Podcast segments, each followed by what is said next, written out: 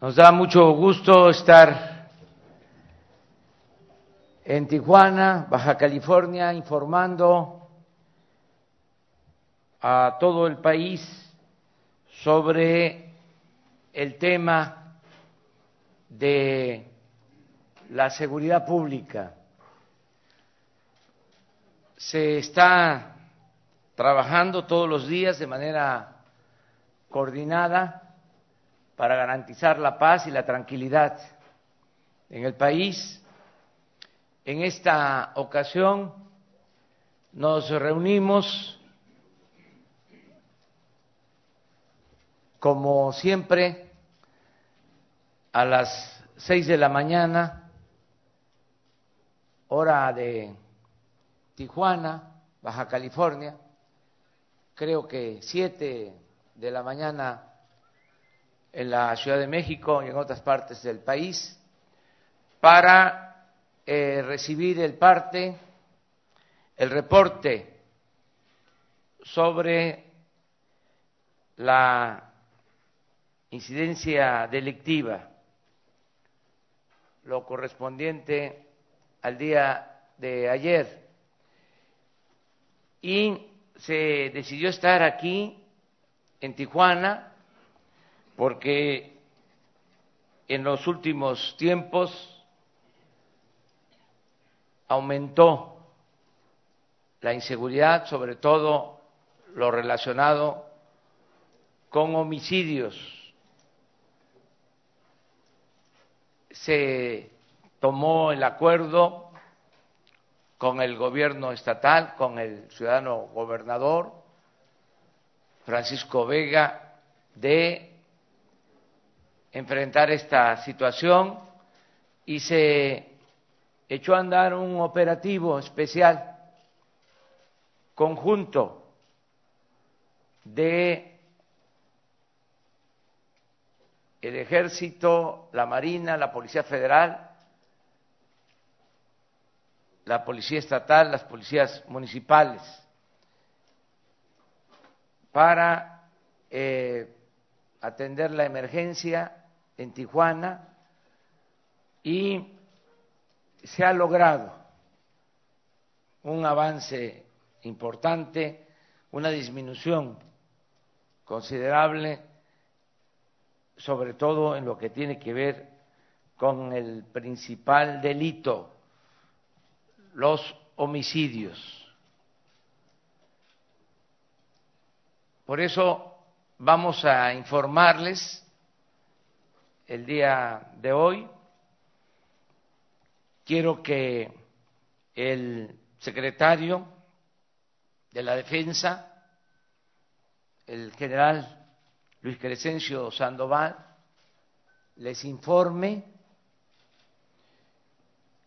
sobre este plan, sobre esta estrategia, y cuando se desahogue el tema, cuando terminemos de informar sobre este asunto, si les parece, eh, abrimos la sesión de preguntas y respuestas, por si hay algo que tengan ustedes que este, preguntar. A lo mejor este, hay algún tema.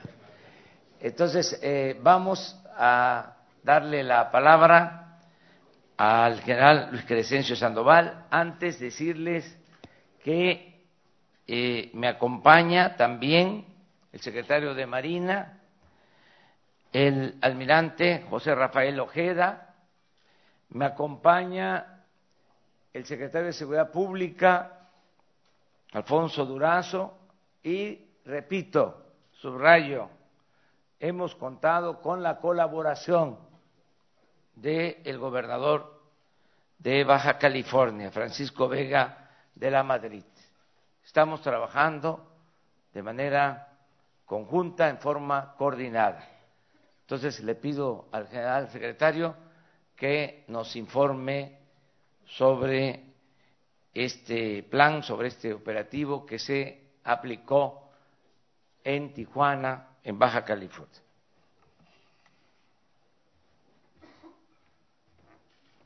Con su permiso, señor presidente. Buenos días a, todas y a todos. Bien, por favor, la primera lámina. Bien, eh, en relación a, la estrategia que se está desarrollando en todo el país y, al recibir las instrucciones del señor presidente para atender principalmente esta parte de nuestro país, el Tijuana eh, en específico, se hizo un análisis de lo que, de lo que se estaba desarrollando en coordinación con todas las eh, áreas eh, federales, estatales y municipales para poder determinar qué es lo que estaba sucediendo. Aquí ustedes ven en la primera lámina la problemática que identificamos. Organizaciones delincuenciales muy activas en el área, un trasiego de nervantes importante, esta es la, frontera ah, donde llega mucho, mucho de las drogas que se mueven, eh, una gran cantidad de migración, una población flotante importante. Eh, identificamos también una descomposición del tejido social y una demanda permanente de servicios. Esto nos ha conjugado, la siguiente, por favor, conjugado con, lo que dentro de la estrategia ah, nacional se ha establecido, que son eh, cinco regiones aquí en el estado de Baja California, eh, vimos los efectivos que tenemos eh, tanto Sedena como Semar para aplicar la estrategia, que son una región eh, militar, dos zonas militares, dos guarniciones, dos bases aéreas, seis unidades operativas por parte de, Sedena, por parte de Semar, una región naval con 16 unidades navales y ambos atendiendo las cinco coordinaciones regionales. Si ustedes ven en el recuadro del lado derecho, los efectivos que tenemos en cada uno de los municipios. Eh, enfocándonos a, la directiva del señor presidente de atender Tijuana, la que sigue, por favor, eh, reforzamos, determinamos que era una, parte prioritaria la atención a Tijuana por lo que estaba sucediendo y se determinó incrementar los efectivos eh, para poder atender de manera Ah, específica y, con mayor y obtener mayores resultados esta parte de Tijuana. A partir del 4 de febrero se incrementó eh, el efectivo de personal de todas las instancias para esta región prioritaria, eh, estableciendo como estrategia de protección ciudadana la siguiente. Por favor. Este es lo que, lo que determinamos en, o a lo que nos llevó el análisis que realizamos por parte de todas las instancias encargadas de seguridad. Eh, la Secretaría de Seguridad y Protección Ciudadana, SEDENA, eh, CEMAR, eh, el Centro Nacional de Inteligencia, autoridades estatales, municipales. Tijuana, dentro de la estrategia, se hizo la división de 11 sectores 11 sectores en los cuales hay algunos que son de mayor prioridad por eh, la delincuencia que, está presente o por la incidencia de homicidios dolosos en el área. Dentro, de estos sectores se establecieron 21 bases de operaciones eh, mixtas. Gracias. 21 bases de operaciones mixtas que están trabajando en estos sectores. Estas bases están conformadas con personal de Sedena, de Semar, Policía Federal, para poder atender a, toda, el área de, la ciudad. Y seis puestos militares de seguridad donde se hacen eh, revisiones eh, indistintamente a eh, los vehículos que, transitan.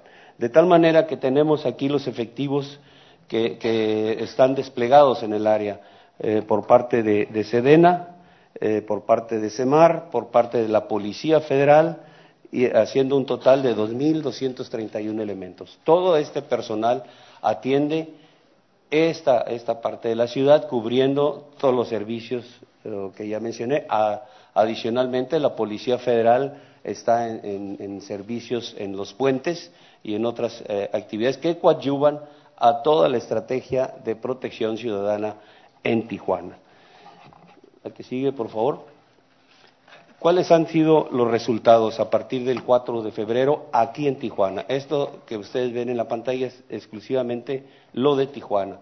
Los detenidos, las dosis de cristal, marihuana, dosis de marihuana, kilogramos de marihuana, kilogramos de cristal. Este, estos kilogramos de fentanil es bueno, ustedes saben que esta es la droga más letal en la actualidad y son una cantidad importante de, kilogramos.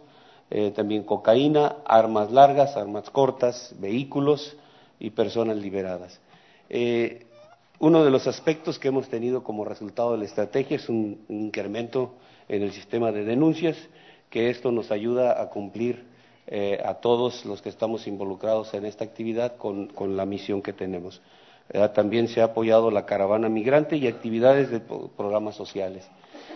Eh, también nos dimos a la tarea entre todos a, poder determinar cuál era la percepción de la ciudadanía después de este lapso que tenemos eh, de estar operando en Tijuana. Identificamos que había especialmente el incremento de la denuncia ciudadana, eh, una fortaleza en las instituciones de seguridad pública y en las acciones interinstitucionales, una mayor actividad económica, una recuperación del flujo de turistas, una demanda para que las fuerzas de seguridad tengan una mayor, eh, un mayor contacto con la ciudadanía y presencia en áreas conflictivas, que estas áreas conflictivas van a estar en constante evaluación. En inicio de la, de la estrategia se determinaron algunas y se están reevaluando, y un incremento en la percepción de seguridad ciudadana. Eh, también identificamos que es necesario continuar con este esfuerzo interinstitucional para fortalecer el Estado mexicano, la presencia de aquí del, Estado mexicano. La que sigue, por favor. Esta es, una gráfica donde muestra eh, aquí en esta región prioritaria de, Tijuana en la disminución de, homicidios eh, dolosos. Aquí ustedes ven, antes de la estrategia teníamos un promedio de 5.2 eh, homicidios y hubo una reducción del 21%, quedando al, al 4 al 4.0 más o menos de homicidios promedios diarios. Entonces ha habido una reducción importante. Ah, eh, la última gráfica. Finalmente, eh, un agradecimiento y un reconocimiento al gobierno del Estado ah, por el, trabajo que se ha realizado de manera conjunta, al presidente municipal también que que dentro de las acciones adicionales ya eh, nos está ya poniendo a disposición algunos eh, terrenos donde serán eh, construidas instalaciones de la Guardia Nacional y pues a todo el personal de las Fuerzas Armadas, de la Policía Federal, que el trabajo que han desarrollado aquí en Tijuana ha sido importante, ahí lo vemos en los resultados y bueno, ese trabajo lo, lo desarrollan en beneficio de toda la sociedad eh, de aquí de, Tijuana. Eh, muchas gracias. Eh, vamos a presentarles los, uniformes que serán empleados por la Guardia Nacional. ¿Pueden pasar, por favor?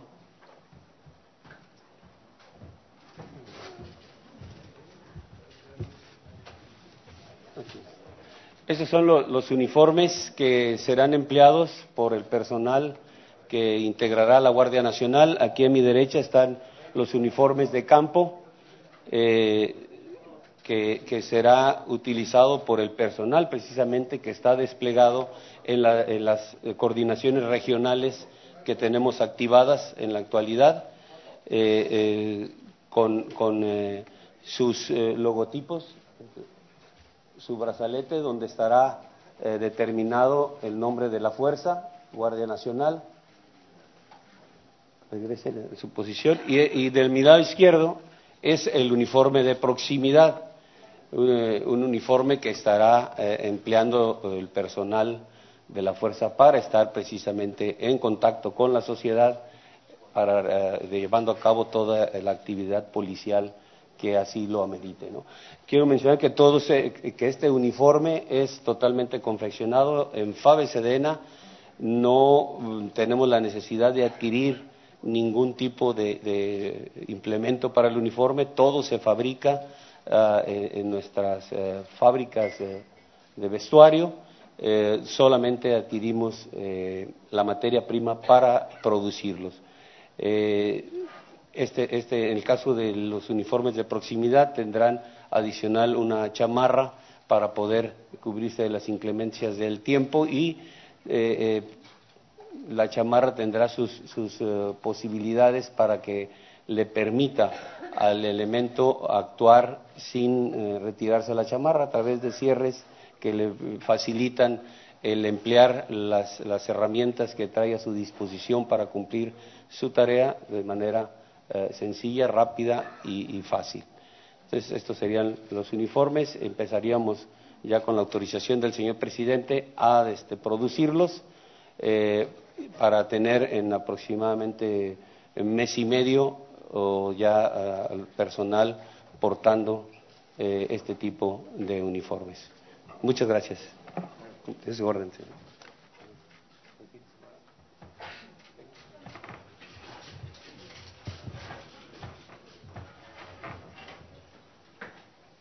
Bueno, si les parece, este, terminamos sobre eh, el tema de seguridad y pasamos a la segunda parte.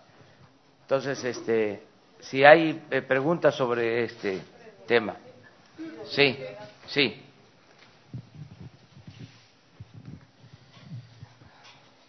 Sí, presidente, buenos días, buenos días. Eh, preguntarles eh, si tendrán mayores datos de cuándo ya estará funcionando la Guardia Nacional, eh, con cuántos elementos, cuánto se va a pagar a cada uno de los elementos, eh, de qué presupuesto estamos hablando para este, para este año. A ver si lo hacemos de manera conjunta. Yo respondo eh, en lo general y también el secretario de la Defensa y el secretario de Seguridad Pública, que me acompañan aquí. Yo puedo decirles que ya se publicó en el diario oficial el día de ayer eh, la reforma a la Constitución para la entrada en vigor de la Guardia Nacional el día de ayer. Eh, vamos a organizarnos de manera que tengamos presencia en todo el territorio nacional. Esto es eh, el, el eje de la actuación de la Guardia Nacional son las coordinaciones territoriales. Van a existir 266 coordinaciones territoriales. En 266 coordinaciones territoriales va a actuar la Guardia Nacional con el número de elementos necesarios. Desde luego que eh, vamos a tener más elementos en una primera etapa se van a incorporar elementos de la policía militar, de la policía naval, y de la Policía Federal. También nos van a ayudar ya elementos tanto del ejército como de la marina que tienen otras tareas para reforzar a la Guardia Nacional. Y se está haciendo una convocatoria, un reclutamiento para tener a todos los elementos. es un giro eh, importante porque ahora lo central, lo estratégico va a ser garantizar la seguridad pública. No lo era, aunque parezca increíble. Eh, ahora lo más importante va a ser garantizar la seguridad pública y estamos contando con el apoyo de eh, las instituciones eh, de la Secretaría Marina, de la Secretaría de la Defensa, eh, de la Policía Federal,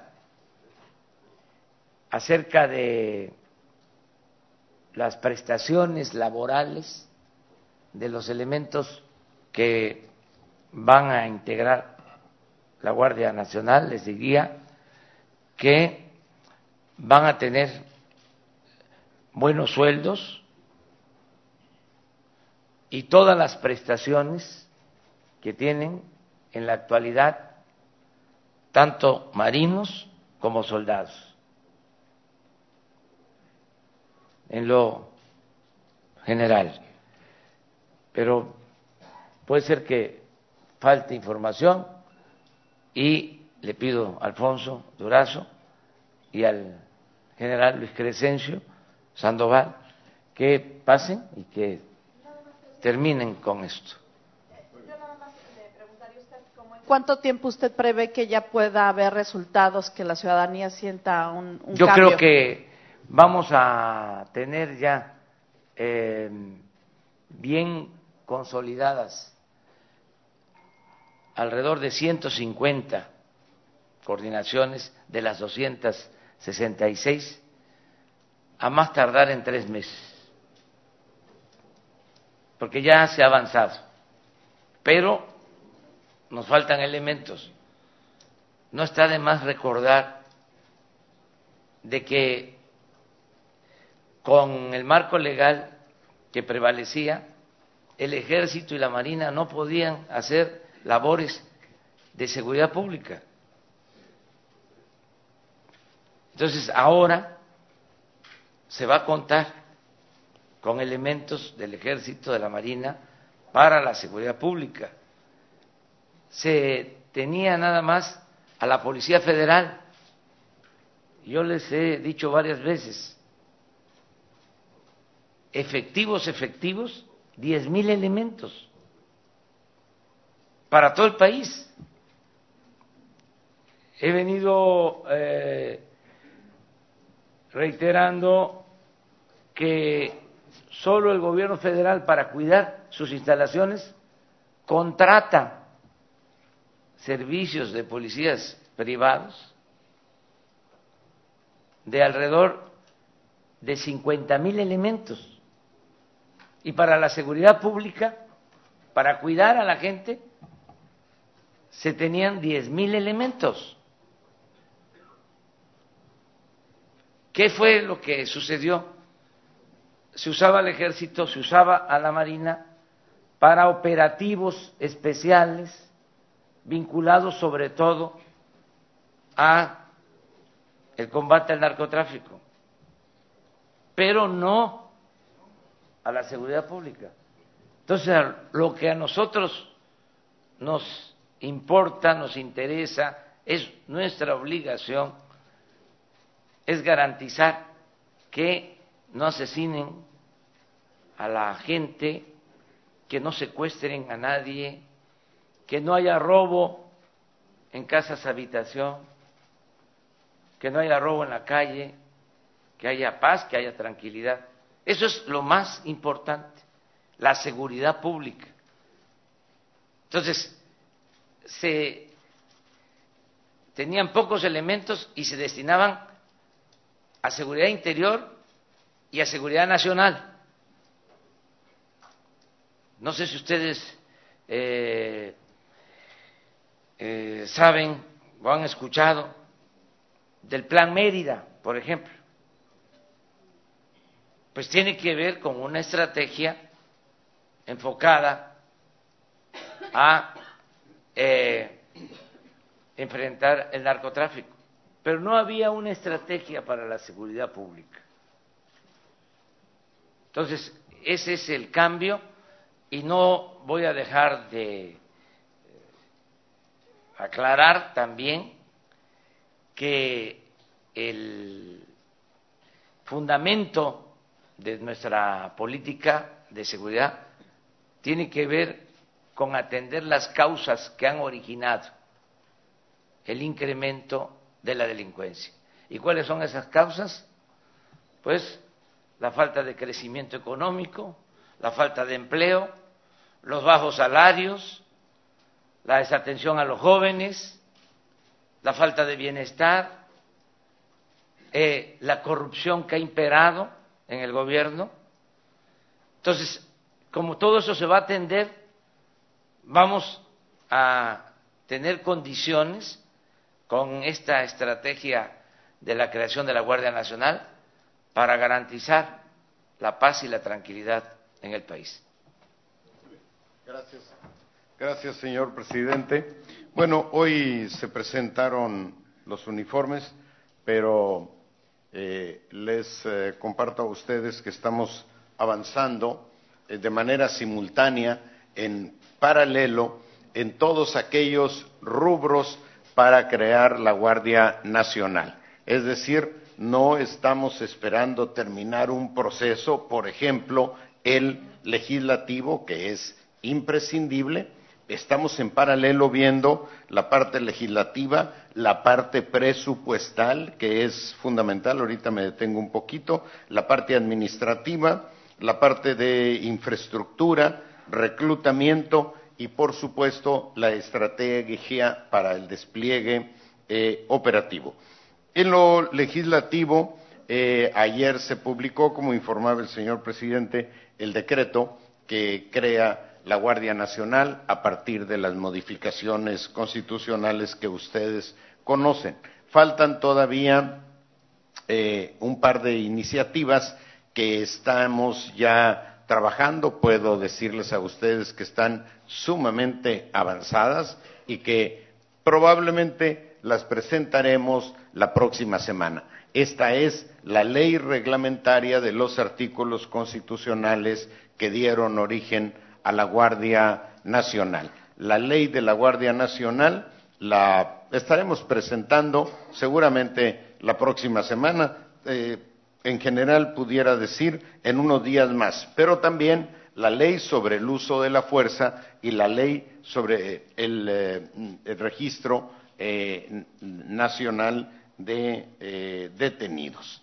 En el, ese es en el aspecto legislativo. En el aspecto presupuestal, Recuerden ustedes que la Guardia Nacional se crea con elementos provenientes de Policía Federal, Defensa y Marina, y ellos vienen acompañados de su respaldo presupuestal, de todo aquello que requieren en sus respectivas áreas para operar. Consecuentemente, el impacto presupuestal se refiere solo a aquellos nuevos elementos y a la construcción de la infraestructura correspondiente para tener un despliegue eh, regional, como lo mencionaba el señor presidente, en todo el país, en las 266 regiones, comenzando por 150. Entonces, en la parte presupuestal, estimamos que el impacto para este año de la Guardia Nacional podría oscilar entre 15 y 20 mil millones eh, de pesos eh, para un cuerpo de seguridad que este año va a tener alrededor de 80 mil elementos. Los primeros estarán en tres meses y así cada tres, cuatro meses estaremos avanzando en el fortalecimiento de esas 150 regiones. Vean, si me permite, presidente, no me quiero extender, pero vean ustedes la relevancia de tener una región integrada con un estado de fuerza casi eh, suficiente para enfrentar la criminalidad. La primera expresión la tenemos aquí en, en Tijuana, que fue definida como una de las regiones prioritarias, pero todas las regiones prioritarias están dando buenos resultados. No vamos a, a, este, engolosinarnos con lo que se logra, porque no tenemos todavía el personal suficiente, no obstante su condición de región prioritaria, pero no hay de dónde sacar elementos para tener el número suficiente de personas. En lo administrativo eh, eh, hay la indicación del señor presidente de homologar percepciones y prestaciones sociales. Por un lado, la Policía Federal tiene sueldos mayores que el ejército y la marina, pero tiene prestaciones sociales muy bajas. Por otro lado, la Secretaría, los elementos de defensa y marina tienen menores sueldos, pero tienen prestaciones sociales extraordinarias. Entonces vamos a avanzar en la homologación. Los sueldos, en el caso de la Policía Federal, andan en alrededor de 15 mil pesos. Entonces, eh, los elementos de la Policía Militar y Naval van a tener el incentivo de un incremento eh, paulatino hasta llegar muy cercanamente en el tiempo a, las percepciones que hoy tiene la Policía Federal. Ese es el atractivo. A la inversa, los elementos de la Policía Federal tendrán el atractivo de que se progresivamente eh, alcanzarán, pero progresivamente, pero muy cercanamente, las prestaciones sociales equiparables a las de la Policía Militar y Naval. Quiero aquí decir que ambas instituciones tienen las mayores prestaciones eh, en el país. Es realmente una cosa ejemplar la parte de las prestaciones sociales. En el caso del reclutamiento, aquí hablará mi eh, general y también de la parte del despliegue operativo que ya se está visualizando. Todo se está visualizando. Por ejemplo, el tema de la infraestructura en las regiones. Mencionaba aquí mi general que el presidente municipal ya tiene una propuesta eh, de terreno donde se van a construir las instalaciones, pero eso, como le decía, lo estamos viendo en paralelo y pudiera adelantarles que prácticamente en todas las regiones del país donde se va a destacamentar los elementos de la Guardia Nacional, tenemos o terreno o instalaciones eh, eh, completas. Por ejemplo, en el caso de Michoacán, hay 13 regiones, pero en 10 de ellas ya tenemos las instalaciones eh, completas aportadas por el gobierno del Estado. Y así en cada una de las regiones. Dejo aquí con la palabra a mi estimado eh, general secretario para el tema de reclutamiento y la parte operativa. Gracias, señor presidente. Gracias, con permiso. Bien, en el tema de, reclutamiento, tanto la Secretaría de Marina como la Secretaría de la Defensa ya tenemos establecidos los módulos de, reclutamiento para este, este, año, que en total, entre ambas fuerzas, será aproximadamente 21 mil hombres que se, causarán alta eh, en esta nueva eh, organización eh, para poder iniciar el proceso de, capacitación, de adiestramiento, que nos llevará tres meses aproximadamente en un adiestramiento básico o ya para darle esa disciplina, esos valores que necesitamos dentro de la institución para operar. Y posterior eh, a esos tres meses será un proceso de cuatro o cinco meses de un adiestramiento ya especializado eh, en, el ámbito de seguridad pública para tener eh, en un tiempo de siete, ocho meses a los, a los elementos ya listos para incorporarse a la Guardia Nacional. El presupuesto para esta actividad ya lo tenemos asignado a ambas dependencias para poder desarrollar esta actividad. Eh, eh, que, la, vamos a, llevar a cabo en, todo el territorio nacional eh, con equipos pues reforzados en este ámbito del reclutamiento para dar con rapidez de alta a, todo el, personal de nuevo ingreso y poder cumplir con los objetivos establecidos para este año en la integración de la Guardia Nacional. En relación al despliegue, como ya se mencionó, las 150 ah, coordinaciones que tenemos ahorita desplegadas para este año, con esos efectivos se irán este, integrando las coordinaciones regionales, que ya, eh, en la cual existe ya un despliegue y, como ya lo mencionó el señor presidente, también eh, dentro de, esta actividad de las coordinaciones, pues entrará ah, el ejército como Fuerza Armada a colaborar eh, con actividades de seguridad pública para poder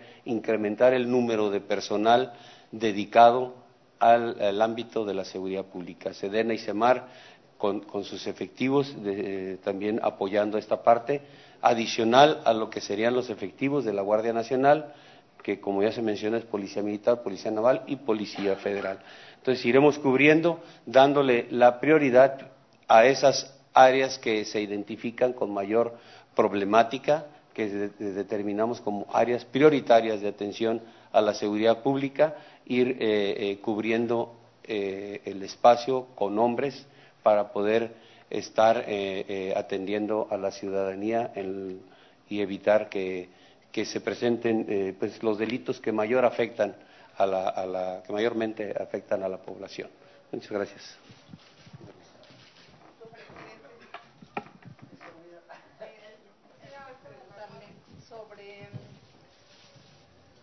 Y aprovechando que están aquí los secretarios de Seguridad y de, y de la Defensa también, eh, en el ámbito de las armas, del tipo de armamento que eh, estarían considerando necesario que contara la Guardia Nacional, dado que esto es algo de lo que se va a establecer en, en estas normas que están, entiendo, por presentarse, me gustaría que el secretario de Seguridad y de, y de la Defensa nos pudieran especificar, porque se enfrentan aunque no sea su prioridad, digamos, el, asunto del crimen organizado, pero tendrán que enfrentarlo.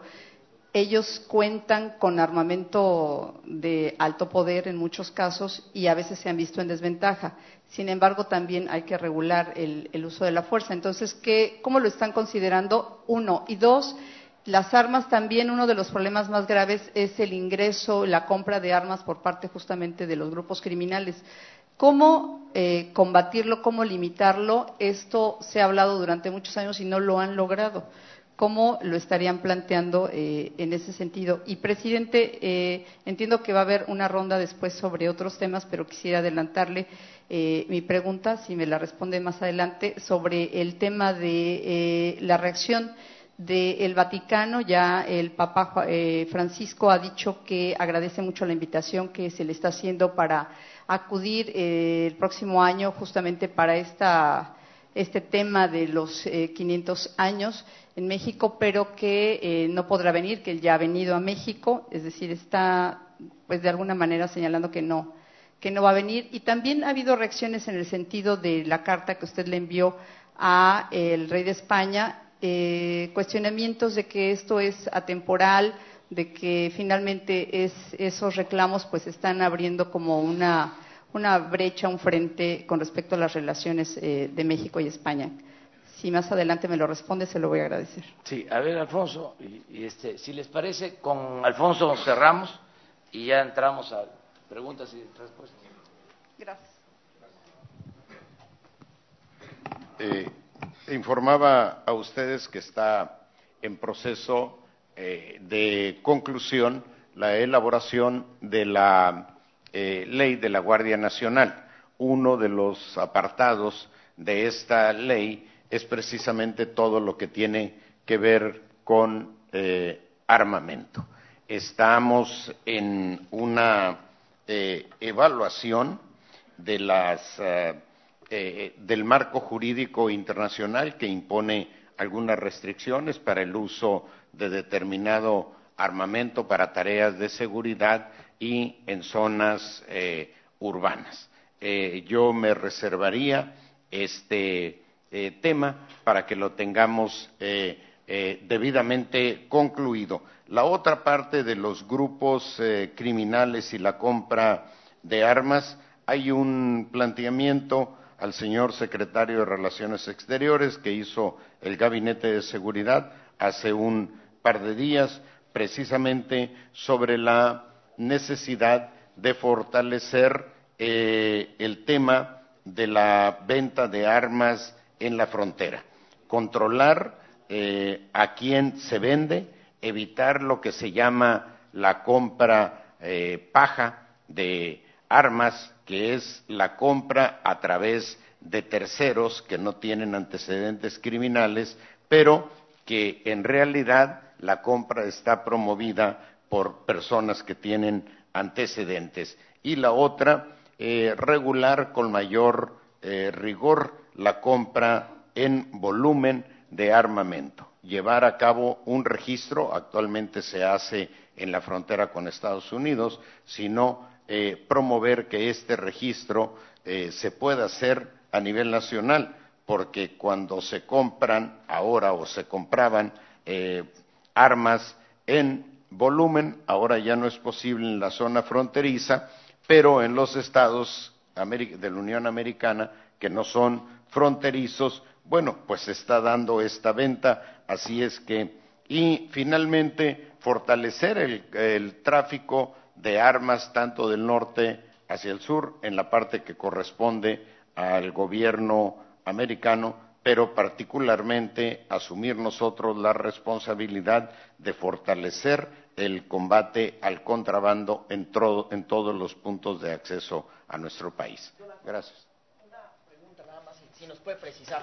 Eh, están reportando que disminuyó el 21% la, eh, los delitos que se cometen en Tijuana. Entonces, hoy por hoy, ¿cuántos delitos están, cuántos homicidios dolosos están cometiendo en Tijuana? Y nada más, eh, un dato ahí que, me brincó. Las 150 coordinaciones territoriales ya van a estar funcionando y operando, es decir, a finales de 2019.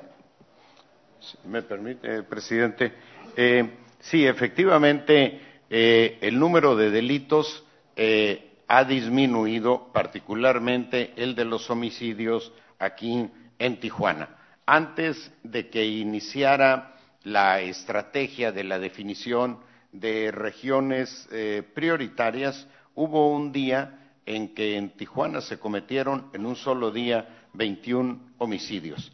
Ese día el señor presidente tomó la decisión de aplicar la estrategia, la calificación de región eh, prioritaria. Y hemos tenido días en los que eh, Tijuana prácticamente no aparece en la estadística de homicidios. Hemos llegado a tener varios días con solo dos homicidios. No significa que esto sea satisfactorio, significa que estadísticamente, cuando lo comparas, es eh, valorable esa baja que se ha eh, logrado.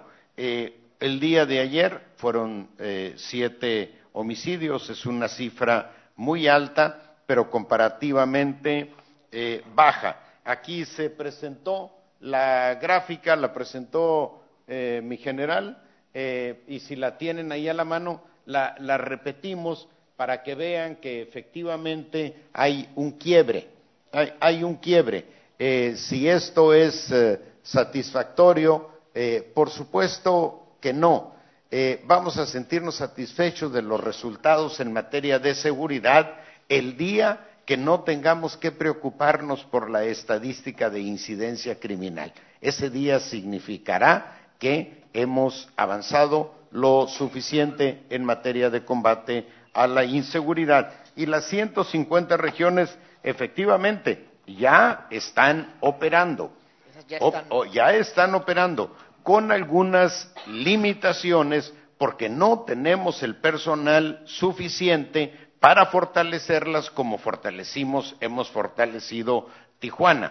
la Guardia Nacional nos va a dar esos recursos humanos adicionales que son imprescindibles para desplegar en cada región un estado de fuerza permanente con la capacidad para enfrentar exitosamente a la criminalidad en esa región.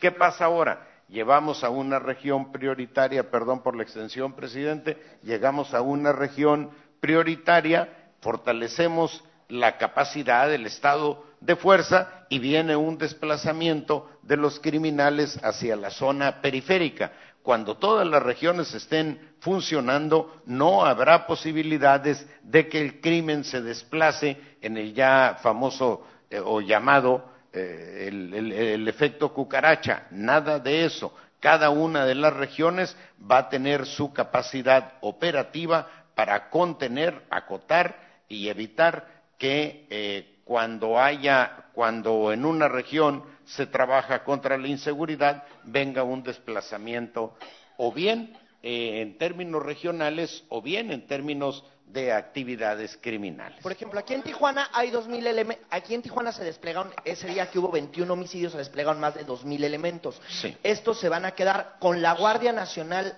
¿Va a aumentar en Tijuana? Más allá de los 2.000 que entiendo se quedaron permanentes. Los eh, elementos desplegados tienen un carácter permanente. Los Tienen- 2.000 y eh, eh, esa es la- una de las grandes diferencias en la estrategia actual y la anterior. Anteriormente se actuaba sobre la base de operativos. Vienen mil o dos mil elementos a una región donde había, donde había un problema.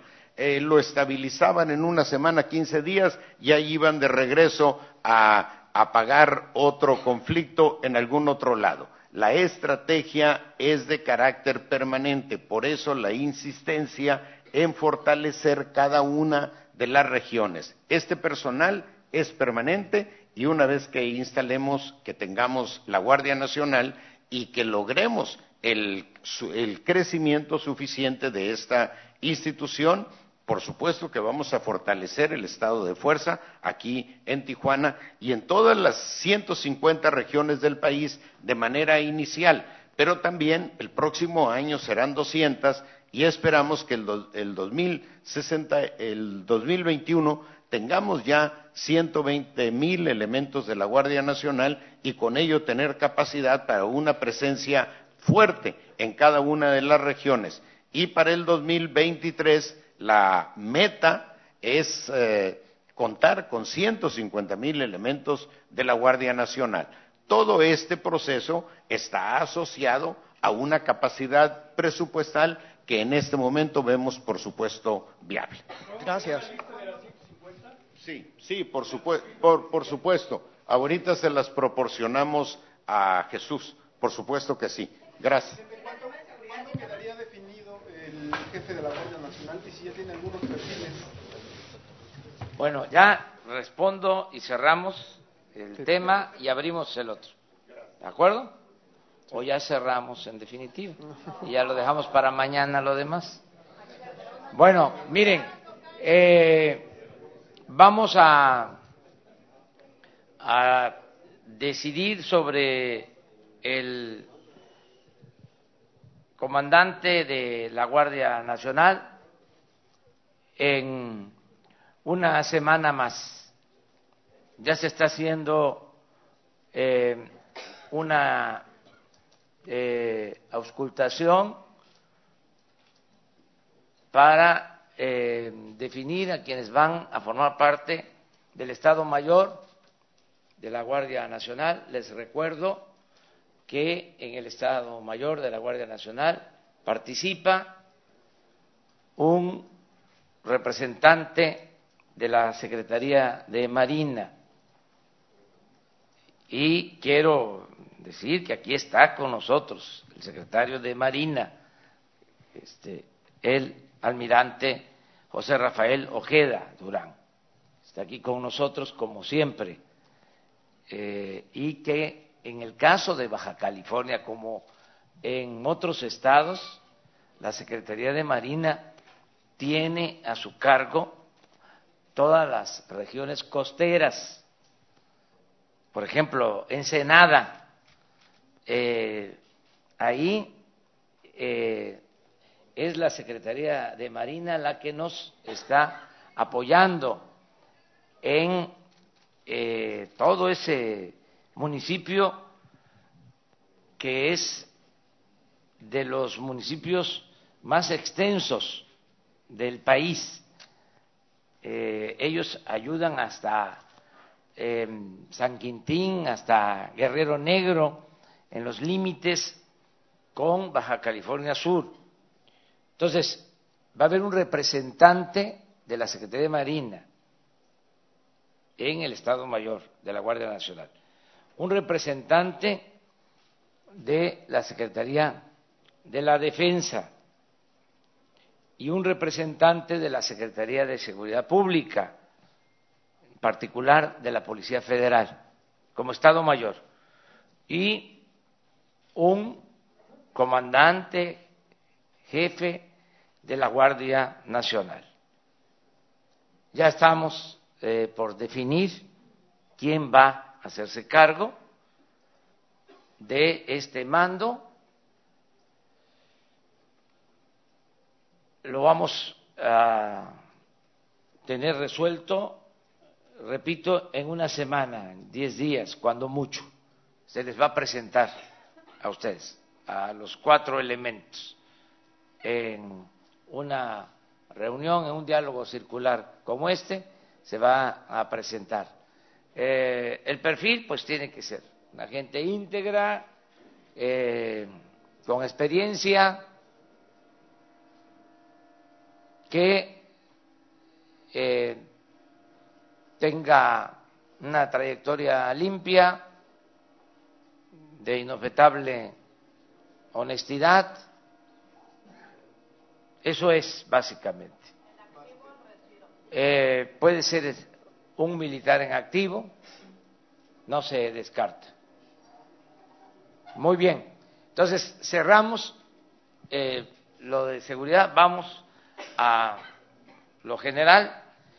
Miren, eh, contestando la pregunta de Carmen, eh, se generó polémica porque dimos a conocer que envié dos cartas, una al rey de España, otra al Papa Francisco, para invitarlos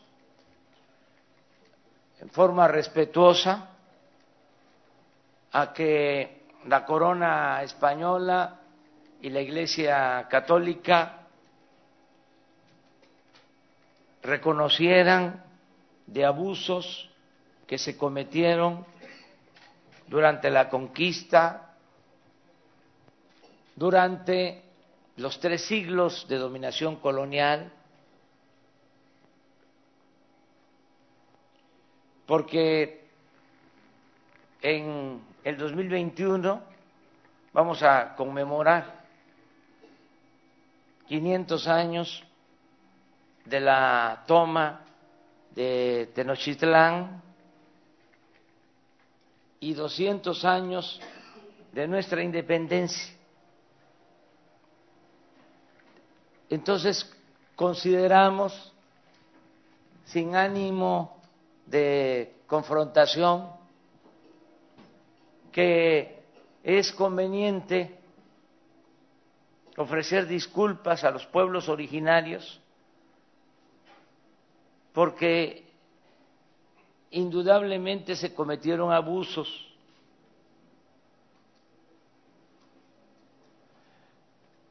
Pedir perdón por actos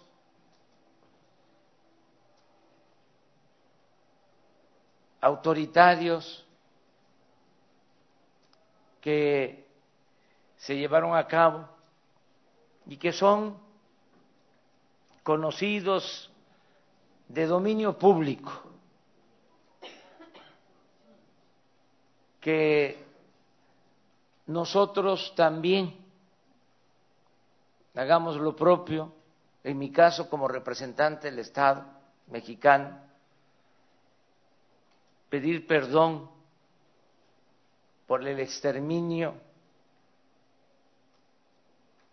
del pueblo yaqui, porque fue criminal, fue horroroso las deportaciones de los yaquis al sureste del país, el trato que se les dio, la represión a mayos, la represión a los mayas y también la persecución, el asesinato a los migrantes chinos durante el porfiriato, en la propia revolución mexicana. Entonces, es ofrecer disculpas, pedir perdón para hermanarnos y reconciliarnos. Ese es el planteamiento. ¿O es mucho pedir? Pues eh, no voy a eh, polemizar sobre este tema, ya dimos a conocer nuestra postura, entregamos las cartas, hice el compromiso de que no las íbamos a publicar. Desde antier se aseguró sin pruebas de que se habían publicado, cosa que no hicimos. Ya aclaramos esta situación. Ayer eh, tengo la información de que se publicó una especie de borrador eh, mutilado, es decir, parece que se publicaron dos hojas de cuatro que tiene la carta, sin firma, quién sabe cómo extrayeron eh, ese borrador, quién lo filtró, eh, no culpo pues a nadie, eh, así son estas cosas, pero nosotros no vamos a dar a conocer eh, por lo pronto el contenido de las cartas por respeto a los destinatarios, porque hablamos ya eh, sobre esto. Vamos a, esperar eh, un tiempo que se eh, serenen los ánimos, se me hace que hubo eh, pues una este, sobre respuesta, se eh, exageró mucho, lo cual demuestra también de que ahí está el tema, ¿eh? subterráneo, en el subsuelo. Y también, como dije ayer, eh, tiene la parte eh, buena el que se haya abierto esta polémica porque eh, nos lleva a revisar nuestro pasado, eh, a recordar la memoria histórica. Y eso es muy importante, porque el que no sabe de dónde viene, difícilmente va a saber hacia dónde va. Em, se le atribuye a Cicerón la frase de que la historia es pues eh, la maestra de la vida. Y yo creo que eh, tenemos que poner esto al corriente y ventilarlo, ponerlo en la superficie. Qué bien que se está eh, polemizando sobre este tema. Em, pues eh, la respuesta del Vaticano eh, la este, vamos a analizar, no conozco sobre lo de la eh, no visita del Papa, no, no, no, no sabía de eso. Este, él siempre va a ser bienvenido a México. Ya él eh, pidió, pidió perdón en Bolivia, lo que le estamos solicitando es eh, lo mismo a los pueblos originarios de México, pero siempre va a haber una eh, actitud respetuosa para con el Papa y para con eh, el rey y los gobernantes extranjeros. No vamos nosotros a pelearnos, teníamos, tenemos que atender este asunto. A ver, yo les pregunto a ustedes, ¿vamos a celebrar los 500 años? O sea, eh, se celebra una conquista, se celebra una intervención. ¿Por qué no este, se hace una relatoría de hechos repito, se ofrece disculpas a los pueblos originarios, no estamos pidiendo una indemnización, este, que nos eh, devuelvan ¿no?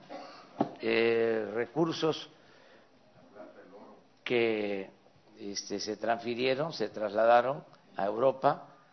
No estamos pidiendo eso. Es nada más eh, aclarar lo que sucedió. Pues miren, este Cortés ordenó el asesinato de Cuauhtémoc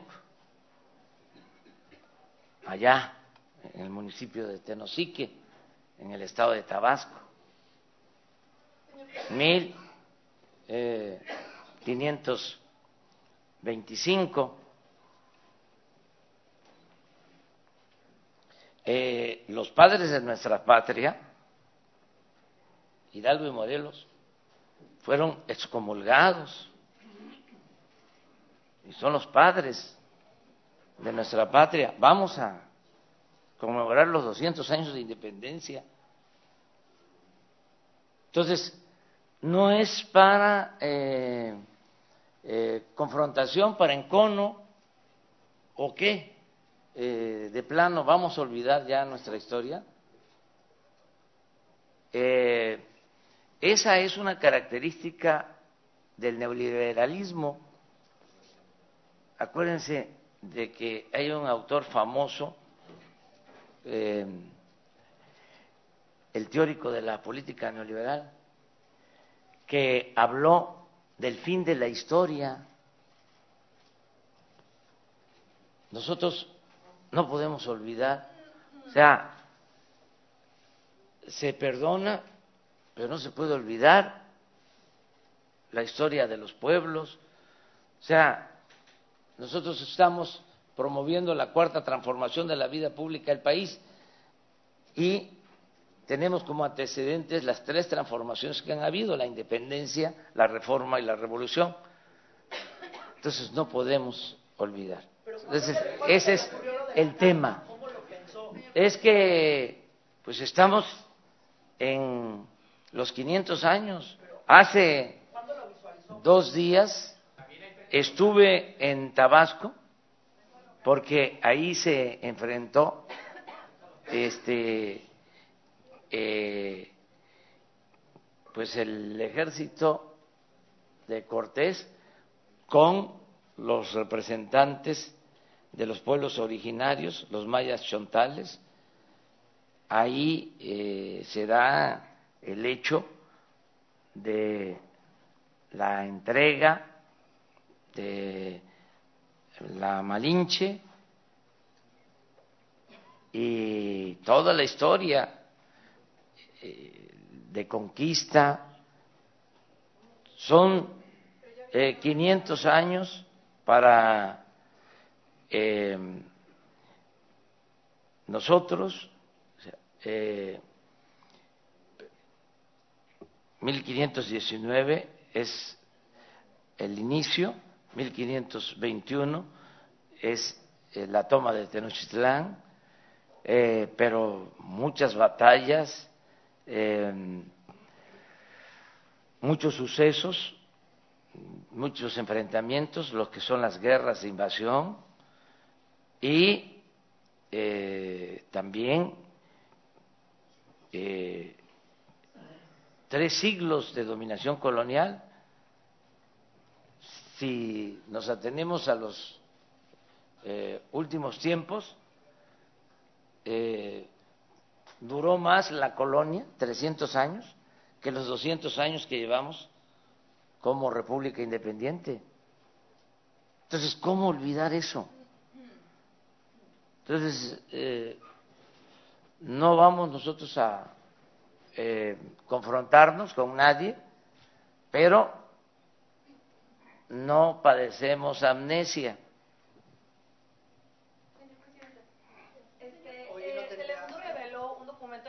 ¿Quién? Unidos, eh, Telemundo, reveló un documento del gobierno de los Estados Unidos con rostros y nombres de personas eh, de varios países, entre ellos mexicanos. Estas personas fueron interrogadas por el gobierno de Estados Unidos y México. Primero, saber si usted conoce del tema y segundo, saber hasta qué punto llega la colaboración del gobierno de México y Estados Unidos para investigar y, en este caso, pues espiar a abogados, activistas y periodistas que estuvieron cerca de la caravana migrante. Nosotros no hacemos eso. Nosotros este, ya incluso eh, se canceló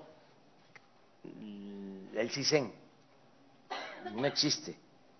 Ya el espionaje, eh, la persecución a ciudadanos. Hay eh, un grupo de inteligencia para atender problemas de inseguridad y de violencia. Pero eh, ya no existe el espionaje político que había y que padecimos todos. Eso ya no existe. Pero no lo hizo México.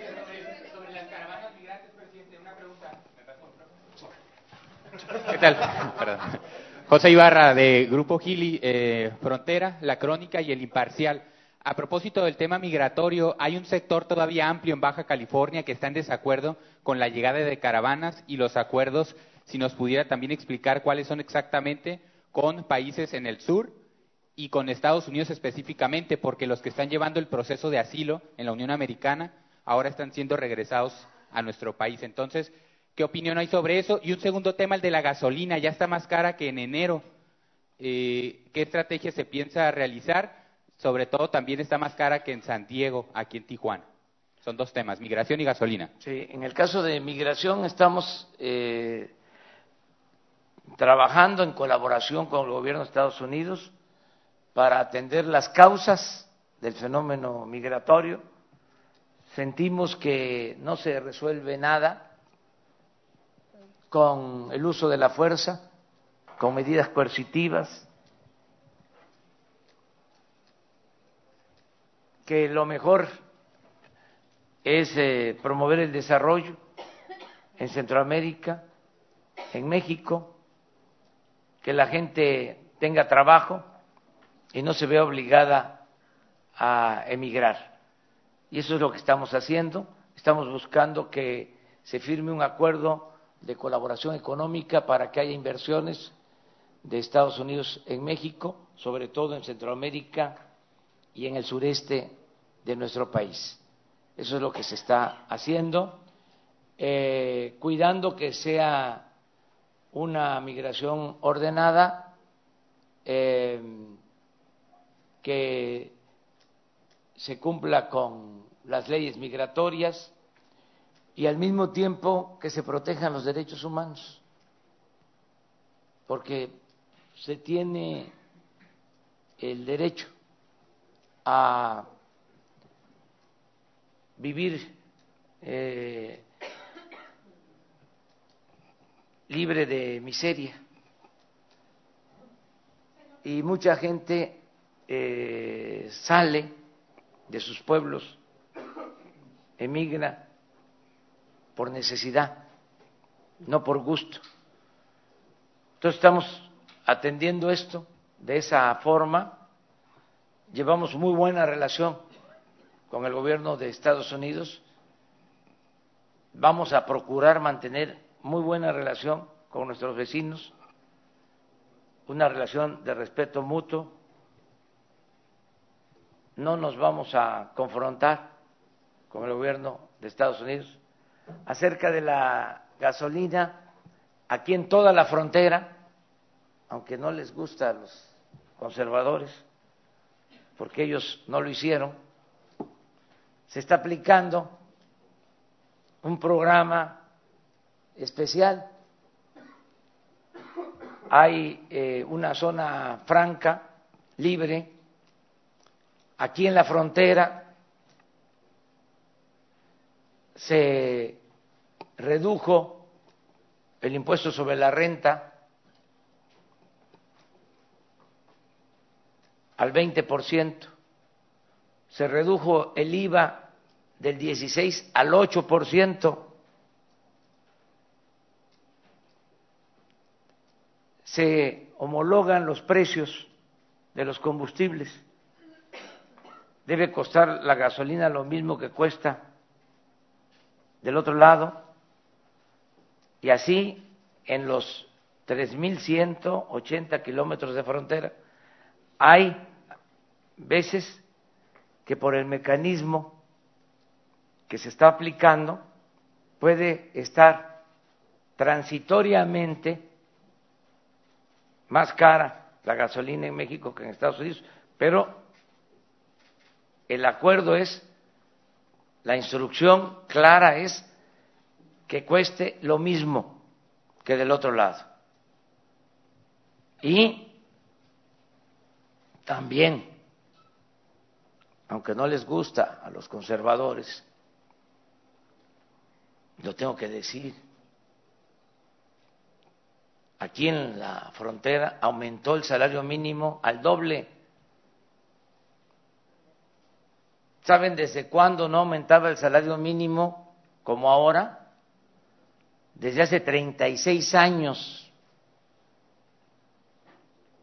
que se llevaba con la llamada política neoliberal o neoporfirista, 36 años sin aumento significativo del salario mínimo, como ahora, y ahí están los datos. Entonces, ayer que fuimos a San Luis Río Colorado y luego pasamos a comer a Mexicali, comida china, este, suculenta comida china en Mexicali, en el Dragón, vamos a, a promoverlo. Este, que puse esto, algunos me contestaron en las redes sociales que no era cierto, este, porque los eh, conservadores están molestos, o sea, eh, que se serenen, que se tranquilicen. Eh, estamos cumpliendo con nuestros compromisos. O sea, es importante que me pregunte sobre esto de la gasolina porque me da oportunidad de decir que llevamos muy poco tiempo en el gobierno y ya se está aplicando el plan para que mejoren las cosas en la frontera, independientemente del tema de seguridad. Justamente datos que me proporcionan indican que solo se han podido apegar en este decreto eh, el punto 19% para ISR y el 2.1% para lo que es eh, la reducción del IVA. Si este usted considera que esto da cumplimiento a, a, sus compromisos de campaña y si considera que el decreto es hasta el momento exitoso. Sí, este, porque ya comenzamos y cuesta, eh, lo más importante de todo es la voluntad ¿Cuánto tiempo se llevaron? Les, eh, cuento la historia, este, así rápido, rapidito, rapidito. Sí, sí, sí, sí. Este, había había, no, ese es contestar preguntas, pero contextualizando les puede ayudar. O sea, porque si no, nos vamos a la inmediatez. ¿Sí? Este, saben que había eh, un trato especial en la frontera que eh, duró mucho tiempo, desde el siglo XIX, después de, del gran zarpazo, luego que se mueve la frontera hasta el río Bravo, eh, se establece una zona libre, una zona franca, y eso se mantiene hasta que llega Salinas de Gortari y lo quita. Y de Salinas para acá se mantiene este, una política de abandono a la zona fronteriza, al extremo de que en el gobierno pasado, porque si no tenemos estos antecedentes, no vamos a comprender nada. ¿Sí? El, el gobierno pasado aumentó el IVA del 11 al 16%. Entonces, nosotros hicimos el compromiso que estamos cumpliendo de bajar el IVA del 16 al 8, y esto no les gusta a los conservadores. Dicen, ah, sí, pero todavía son muy poquitos los que reciben este estímulo. Pues está comenzando, pero somos gentes de palabra y los compromisos se cumplen. Puede ser que pase tiempo, porque es un mecanismo nuevo, y va a ayudar al 100% a toda la población, pero ya es legal que eh, haya trámites que impiden que sea expedito, ya se está haciendo una revisión, se está haciendo una evaluación para que eh, fluya este apoyo. Pero eh, que el conservadurismo no diga que es lo mismo o que no sirve que hay hasta un dirigente empresarial que debería estar contento en contra de esta medida que beneficia a este, empresarios, que beneficia a comerciantes, que beneficia a inversionistas y sobre todo que beneficia a consumidores. Pero como este señor, este, bueno, Ustedes son mirones profesionales, ustedes este, van a hacer la investigación. Yo doy los lineamientos generales. ¿No se refiere a este, eh, Gustavo de Hoyos? Eh, debería de estar aplaudiendo, como tiene propósitos políticos electorales y aquí en Baja California van a haber elecciones, eh, está el ambiente un poco este, caliente, eh, pero no nos metamos en eso. Nada más es para eh, tener todos los antecedentes. Eh, oiga, presidente Enrique García, de Agencia Fronteriza de Noticias, el gobierno del Estado se queja de que su crisis financiera, que está golpeando, entre otros sectores, al magisterio, es responsabilidad del gobierno que está en cabeza, del gobierno federal. Y el otro tema, ¿cuándo tendremos un programa de regularización de autos chocolates y un, precios sensibles para la importación de autos usados? Mire, nosotros llevamos muy buena relación con el ciudadano gobernador de Baja California. Ya lo dije y lo repito, y este, no nos vamos a confrontar, no nos vamos a pelear, se van a quedar con las ganas. Este, los que deseen eso, eh, acerca de eh, la regularización de los vehículos que entran al país, se está atendiendo, precisamente es eh, un planteamiento del ciudadano gobernador, no solo por la regularización o los ingresos que puedan eh, obtenerse de la regularización, sino porque eh, en el caso de los delitos eh, se utilizan eh, vehículos irregulares.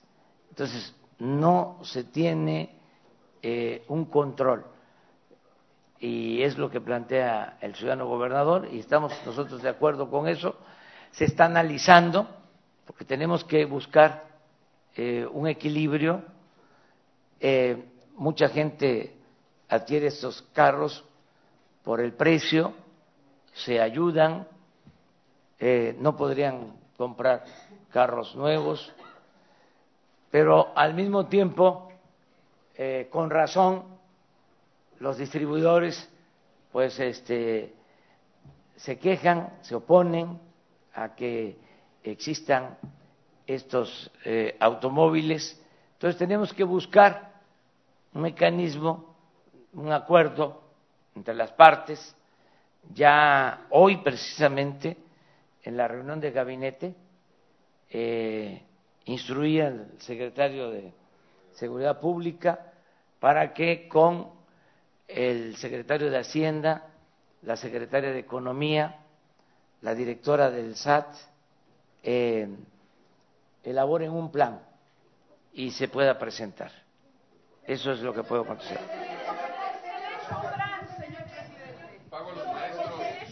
Usted ayer dijo que, se iba a hacer un estudio este, sobre esa situación, pero el Instituto Estatal Electoral desechó y consideró improcedente una consulta, un plebiscito que un grupo de ciudadanos propusieron.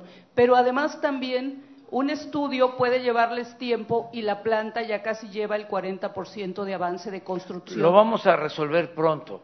Este, en efecto, hay una inconformidad por esta planta, no se puede ocultar que existe esta inconformidad. Nosotros no vamos a tapar nada porque no tenemos eh, preferidos. Nosotros no protegemos a ningún grupo. El nuevo gobierno democrático no tiene partido, no tiene sindicato, no tiene eh, grupos de intereses creados. somos libres. Aquí, precisamente, en Baja California, lo recuerdo, en una gira, un migrante en San Quintín se me acercó, un hombre mayor, y me dijo, así como el presidente Juárez se paró al Estado de la Iglesia, porque a Dios lo que es de Dios y al César lo que es del César, ahora, licenciado, lo que se necesita es separar el poder económico del poder político y que el gobierno represente a todos, a ricos y a pobres. Que el gobierno no esté al servicio de un grupo, de una minoría. Y eso es lo que estamos haciendo. ¿Cree que debería ser Entonces? Vamos, vamos a hacer un estudio pronto, no va a tardar mucho tiempo, va a estar la Secretaría de Economía, la Secretaría del Medio Ambiente, me van a presentar un dictamen y lo vamos a dar a conocer. Este, ¿Cuál es la postura del Gobierno federal sobre este asunto? O sea, tomando en consideración todos los elementos que hay, la inversión, eh, los empleos, eh, si existe o no agua, este, el impacto al medio ambiente y eh, resolver lo que mejor convenga. Presidente, sobre el agua, sobre el agua había otra propuesta también de hacer la planta desaladora más grande de América Latina aquí en Tijuana. Esa planta hay un, deja una deuda, hereda una deuda de, durante 37 años al Estado. ¿El gobierno federal va a apoyar esta propuesta? vamos a apoyar todo lo que tiene que ver con el abasto de agua, porque es una prioridad para Tijuana, para Baja California. Lo tenemos que hacer eh, poco a poco, de acuerdo a los recursos disponibles. Eh, sí vamos a contar con presupuesto porque eh, se va a acabar con la corrupción. Es más, les puedo decir ya, así, de manera categórica, de que ya no hay corrupción tolerada en el gobierno. Pero era una Entonces, APP, presidente. eh, esto ayuda mucho porque nos permite ahorrar lo que antes se robaban, ahora se usa para beneficio del pueblo. Entonces, vamos a tener recursos y se van eh, a atender las demandas de los ciudadanos. En el caso del agua, lo vamos a hacer.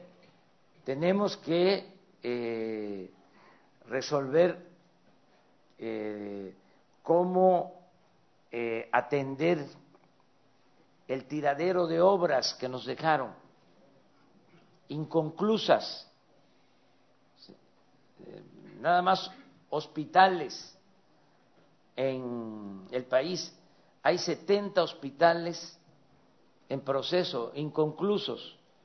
Tenemos presas inconclusas. Eh, tenemos muchas obras públicas que quedaron eh, sin eh, terminarse. Entonces, tenemos que ver qué vamos a reiniciar, qué se tiene que hacer, priorizar de acuerdo al interés general, no de acuerdo a los contratistas o a los políticos corruptos. Entonces, si hace falta el agua, no va a haber problema. Vamos a apoyar para que eh, se tenga el agua. Eh, y eh, tengo la confianza, repito, de que nos va a alcanzar el presupuesto porque ya no hay corrupción, no hay lujos. Que aprovecho para decirles que hoy se da a conocer en el portal de la ONU, hoy se da a conocer en el portal de la ONU el aviso de la venta del avión presidencial.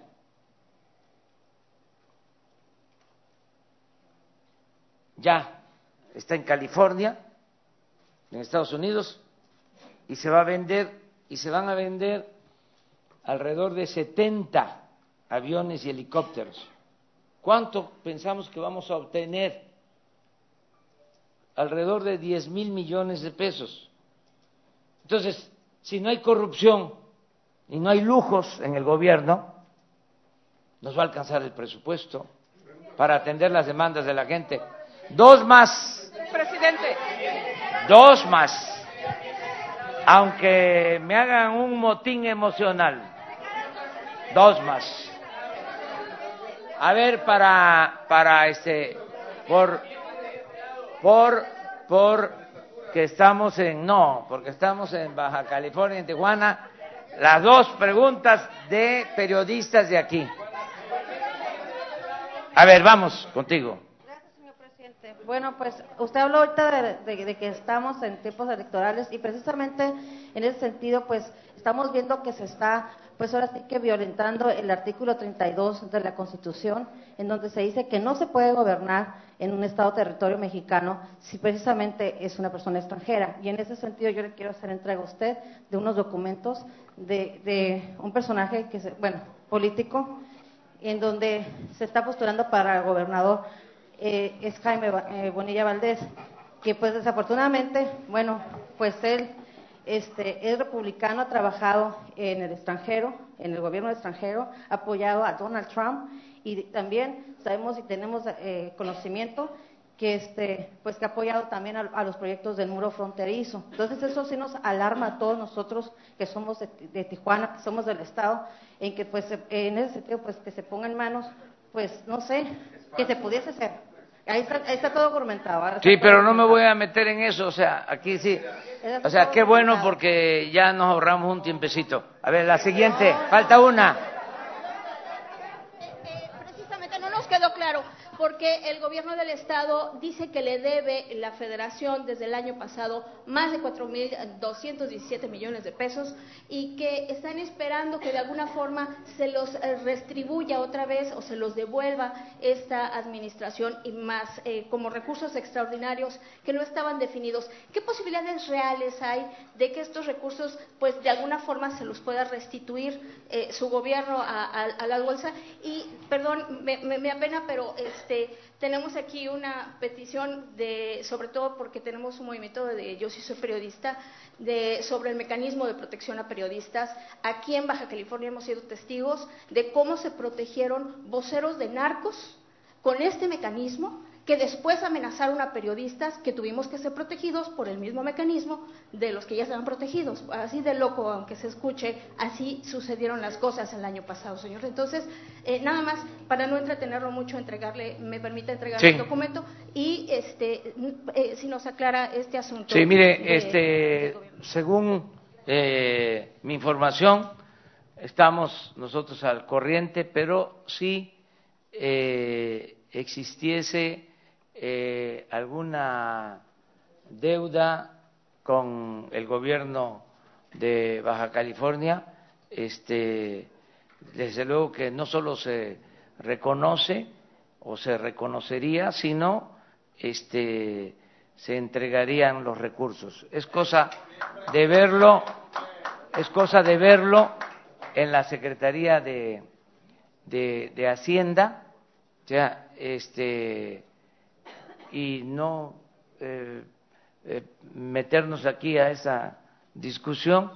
Este, hay un mecanismo para eso. Eh, los gobiernos estatales, en este caso el gobernador de Baja California, tiene toda nuestra confianza. Este, él puede eh, pedir una aclaración, Hacienda se le debe de atender.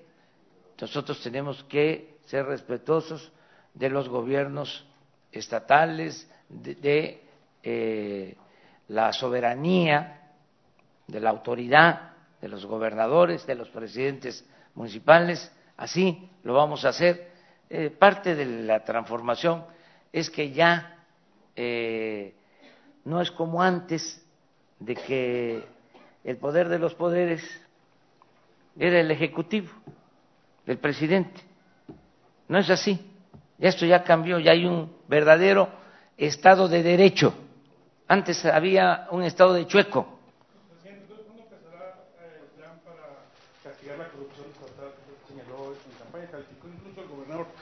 eh, como uno de los gobernadores más corruptos. Pero no ¿Cuándo, voy- cuándo- empezará ese plan Sí, pero para castigar fíjense la que corrupción en los estados? este no voy a Bermúdez. entrar en ninguna eh, confrontación eh, y con todo, todo, todo, todo respeto,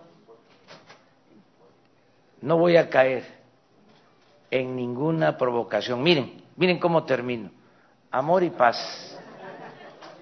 Amor a paz. Abrazos, abrazos, muchos abrazos. Muchas gracias. Nos vemos mañana los que nos van a acompañar y vemos esto, lo que me vas a entregar.